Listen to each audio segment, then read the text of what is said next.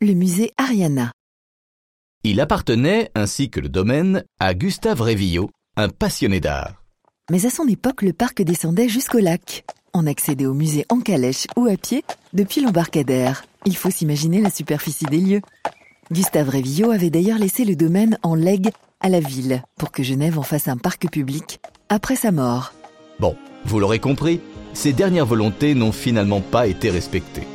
Le terrain a été cédé en partie à la Société des Nations, puis à l'ONU. Le jardin botanique est lui aussi implanté sur la parcelle originelle de l'Ariana. Mais il reste ce bâtiment hors norme. Oui, ce musée, Gustave Révillot l'a voulu pour offrir à ses collections un écrin à leur dimension. Il faut dire qu'il avait un penchant pour l'éclectisme. Sculptures, tableaux, faïences, monnaies. Il collectionnait de tout. Résultat, son hôtel particulier étant vite devenu trop petit, il décide de faire construire ce musée dans les années 1870. Je dois avouer que j'ai un peu de mal à identifier le style architectural. Il s'inspire principalement de l'architecture palatiale italienne. Émile Grobetti, l'architecte, a choisi des dominantes néoclassiques et néo-baroques. Et je suis certain que vous resterez bouche bée en découvrant le hall du musée. Aujourd'hui, le bâtiment abrite le musée de la céramique et du verre. Il comprend plus de 30 000 pièces, de la terre cuite à la faïence, en passant par la porcelaine ou le grès, sans oublier le verre et le vitrail.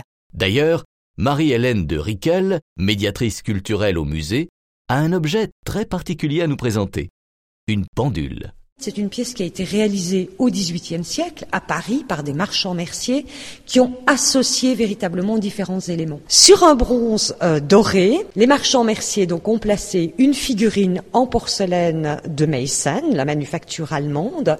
Le mécanisme de l'horloge a été inséré dans un céladon chinois qui a été coupé, donc c'était un vase qui a été coupé, et le tout a été entouré avec des fleurs en porcelaine tendre de Vincennes. Donc c'est vraiment un montage qui est fait. Donc ça, c'est une pièce un petit peu différente euh, qu'on ne trouve pas nécessairement dans d'autres musées de céramique. Eh oui, toutes les techniques réunies dans un même objet. Une pendule qui représente Thalie, la déesse de la comédie. Le musée retrace 12 siècles de création et d'histoire des arts du feu. Et puis, en vous promenant dans le parc, comme de nombreux Genevois aiment à le faire, n'oubliez pas d'aller jeter un œil au magnifique azuleros sur le mur près de l'école hôtelière, à la statue de Gandhi ou encore à la réplique d'une cloche japonaise retrouvée par Gustave Révillot alors qu'elle avait été volée et exportée en Europe dans des circonstances mystérieuses. Son histoire est un vrai roman. Le personnel du musée sera ravi de vous la raconter. Merci de continuer votre visite sur les sentiers culturels de Genève d'un musée à l'autre.